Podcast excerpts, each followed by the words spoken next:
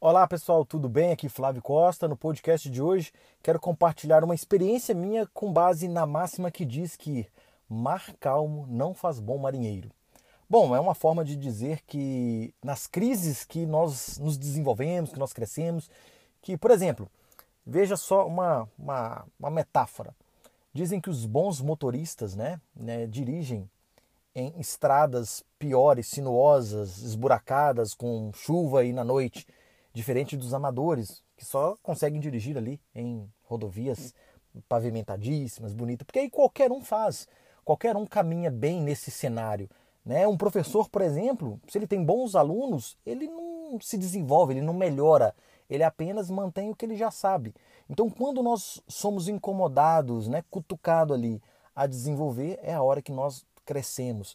E o que eu quero trazer de experiência prática minha? Eu, é, há muitos anos atrás, eu trabalhei numa empresa é, de RH em Minas Gerais e eu desenvolvia a, toda a parte de software para melhorar os processos ali internos. Né? Então eu identificava que dava para melhorar e fazia, buscava melhorar isso. E aí o que, que aconteceu? Eu saí junto com outros, outros dois profissionais da empresa e abrimos uma empresa lá em Minas Gerais, tá? em Patinga, e as coisas caminharam. Só que aí a gente não fez um plano de negócio, não fizemos um planejamento adequado, então erramos em muito ao abrir a empresa de qualquer jeito. Abrimos mais para a realização de um sonho. E foi a época que eu mais aprendi, a época que eu mais me desenvolvi como pessoa, como profissional, como na época eu era um programador, como com uma visão de dono do negócio, como empresário. Foi na época que eu mais me desenvolvi.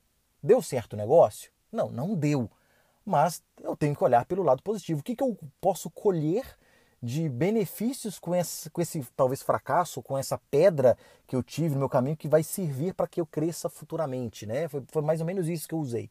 Então, as coisas não deram muito certo, né? Abri a empresa, não deu, nós vendíamos software personalizado. Então, imagina que quando você vende software personalizado, você tem um tempo de entrega mas os aluguéis, né, as contas de água, luz, telefone, você tem que pagar mês a mês. E a gente foi para um caminho completamente meio que errado. A gente atrasava as coisas, não conseguíamos pagar as contas da empresa e quando a gente recebia, a gente estava muito tempo atrasado.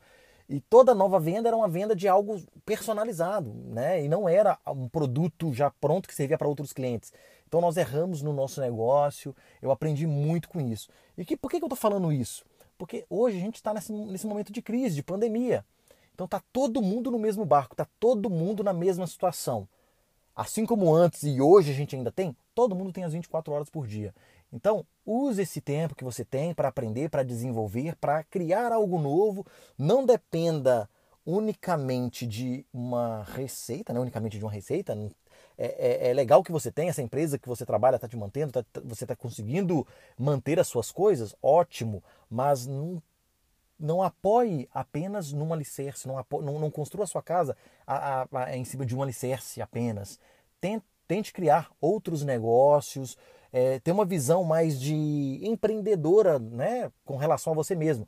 Porque aí você começa a criar outros alicerces e se um deles cair, você não cai.